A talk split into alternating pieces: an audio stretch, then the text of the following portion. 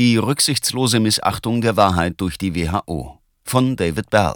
Zuerst erschienen auf brownstone.org. Öffentliche Gesundheit ist auf Vertrauen angewiesen. Werbung stützt sich darauf, die Wahrheit zu verdrehen und Menschen sogar zu täuschen, um sie davon zu überzeugen, ein Produkt zu kaufen, das sie möglicherweise nicht benötigen. Vertrauen wird aufrechterhalten, indem man die Wahrheit sagt, anderen genaue Informationen und fundierte Ratschläge gibt. Wenn sie dazu neigen, können sie die Richtung ändern und das Vertrauen, das sie aufgebaut haben, nutzen, um effektiver zu täuschen. Das funktioniert, bis das Publikum zu verstehen beginnt, dass sie angefangen haben zu lügen. Es ist die schlimmste Art von Täuschung. Die Weltgesundheitsorganisation WHO hat diesen letzteren Kurs eingeschlagen und nutzt nun ihren früheren Status, um die Öffentlichkeit zu täuschen, damit sie die weltweite Aufnahme von Covid-19-Impfstoffen erhöhen kann. Letzte Woche veröffentlichte das Medienbüro der WHO eine Pressemitteilung, in der es eine Aktualisierung seiner globalen Covid-19-Impfstrategie zusammenfasste. Diese Strategie erfordert das höchste Jahresbudget aller Einzelprogramme in der Geschichte der WHO. Für 2021 wurden 10,1 Milliarden US-Dollar veranschlagt, etwa das Dreifache der bisherigen jährlichen Gesamtausgaben der gesamten Organisation. Die WHO hat drei Milliarden Dollar angesammelt und möchte die Lücke bis 2022 schließen. Diese Rechnung wird hauptsächlich von den Steuerzahlern in den maroden Volkswirtschaften des Westens getragen. Covid-19 bleibt in den Empfängerländern eine geringe Gesundheitsbelastung, während Unterernährung und andere Infektionskrankheiten zunehmen. Die Strategie ist also für beide Seiten wichtig, da sie beiden schaden wird. Die in der Pressemitteilung skizzierte Strategie sieht die Impfung von 70 Prozent der Menschen in Ländern mit niedrigem und mittlerem Einkommen vor, um eine dauerhafte, umfassend schützende Immunität zu erreichen. Dies ist nur sinnvoll, wenn die Population auf der Empfängerseite nicht bereits immun ist. Um dies zu behaupten, muss die WHO ihre eigene Arbeit ignorieren. Sie zeigt hohe Immunitätsraten nach einer Infektion in Ländern mit niedrigem Einkommen. Eine Studie von WHO-Mitarbeitern schätzte, dass eine große Mehrheit der Afrikaner bis September 2021 Antikörper gegen Covid-19 hatte, was bedeutet, dass die tatsächliche Immunität, die hauptsächlich durch T-Zellen vermittelt wird, viel höher sein wird. Diese Studie wurde durchgeführt, bevor die hochübertragbare Omikron-Variante dieser Nummer hinzugefügt wurde. Die Daten für Indien sind ähnlich. Die natürliche Immunität nach der Infektion erzeugt einen klinischen Schutz gegen Covid-19, der mindestens so breit und sogar nachhaltiger ist als der durch eine Impfung. Die WHO ist sich auch bewusst, dass die Impfung zusätzlich zur natürlichen Immunität nur einen minimalen klinischen Nutzen bringt, in einer ausgewiesenen CDC-Tabelle gut belegt. Wenn die WHO feststellt, dass nur 28 Prozent der alten Menschen und 37 Prozent des Gesundheitspersonals in Ländern mit niedrigem Einkommen Covid-19-Impfstoffe erhalten haben und noch weniger in der Allgemeinbevölkerung, dann weiß sie, dass fast alle ungeimpften auch eine wirksame Immunität haben. Die WHO möchte dieses beispiellose Budget für die Massenimpfung einer bereits immunisierten Bevölkerung ausgeben. In der Pressemitteilung heißt es, Zitat, im ersten Jahr der Markteinführung haben Covid-19-Impfstoffe schätzungsweise 19,8 Millionen Leben gerettet. Diese Zahl ergibt keinen Sinn. Die WHO hat zuvor veröffentlicht, dass es in den zwei Jahren des Covid-19-Ausbruchs von 2020 bis 2021 nur 14,9 Millionen Todesfälle mehr gegeben hat. Dazu gehören Todesfälle aufgrund einer SARS-CoV-2-Infektion sowie Todesfälle aufgrund von Ausgangssperren und anderen Maßnahmen. Covid-19 war Ende 2020 ohne Impfung auf allen Kontinenten endemisch. Die WHO ignorierte ihre eigenen Daten und leitet ihre 19,8 Millionen gerettete Leben von fehlerhaften Modellen des Imperial College London ab.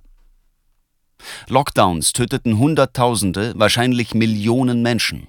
UNICEF schätzte allein im Jahr 2020 in nur sechs südasiatischen Ländern fast eine Viertelmillion mehr Todesfälle bei Kindern aufgrund von Lockdowns. Nicht wegen Covid-19.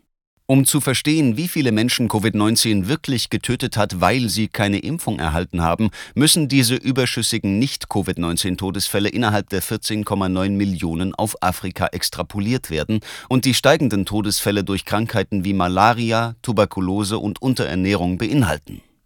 Viele Todesfälle vor der Impfung standen daher wahrscheinlich im Zusammenhang mit der Reaktion und nicht mit der Krankheit.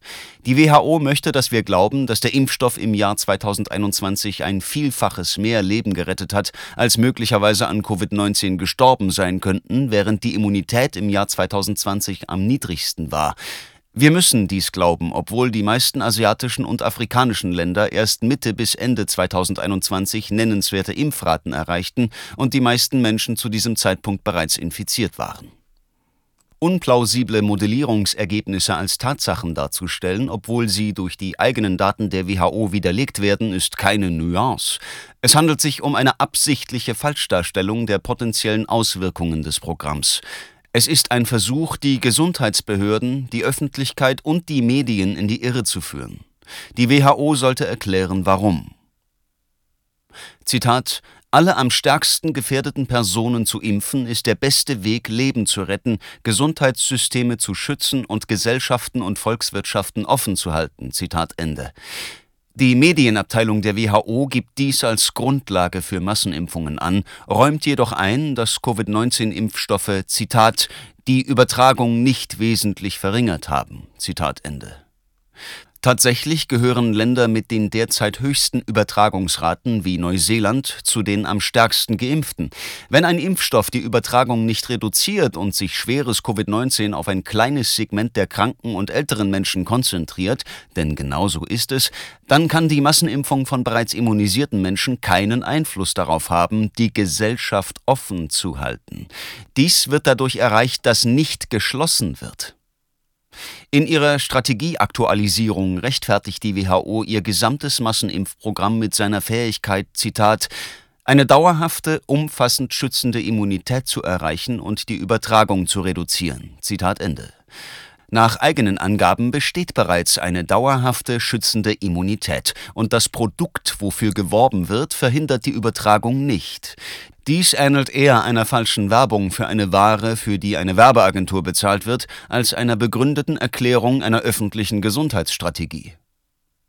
Bedeutende Geldgeber der WHO werden innerhalb dieses Programms durch die Beschaffung von Milliarden von Impfdosen bereichert, sodass nicht alle verlieren. Die nicht ausreichend geimpften Bevölkerungsgruppen in Afrika und Asien verzeichnen weniger, nicht mehr Todesfälle durch Covid-19. Sie sind jünger, weniger fettleibig und daher weniger anfällig. Sie starben an anderen Krankheiten und sind derzeit mit zusammenbrechenden Nahrungsmittelvorräten und wachsender Armut konfrontiert, was zum Teil auf die Lockdown-Politik zurückzuführen ist, die die WHO weiterhin unterstützt. Die WHO muss erklären, warum gesundheitliche Chancengleichheit weniger wichtig geworden ist als das Erreichen gleicher Injektionsraten der Arzneimittel, in die große Sponsoren der WHO investiert haben. Die Daten im Besitz der WHO zeigen, dass dieses beispiellos teure Programm kaum positive Auswirkungen auf die Gesundheit haben kann. Indem Aufmerksamkeit und Ressourcen von Bereichen mit echtem Gesundheitsbedarf abgelenkt werden, wird die WHO die Sterblichkeit weiter erhöhen. Es ist eine schlechte Strategie, die Öffentlichkeit zu täuschen und die eigenen Daten zu ignorieren. Es ist an der Zeit, dass die WHO erklärt, was sie tut. Während sie nach mehr Befugnissen strebt, um künftige Krankheitsausbrüche zu melden und zu bewältigen, zeigt sie, dass sie für diesen Zweck ungeeignet ist. Diese Untauglichkeit wird nicht durch mehr Finanzmittel oder Fachwissen behoben werden, weil sie von der Aufgabe der WHO, von ihrer Kernwählerschaft und ihrer rücksichtslosen Missachtung der Wahrheit herrührt.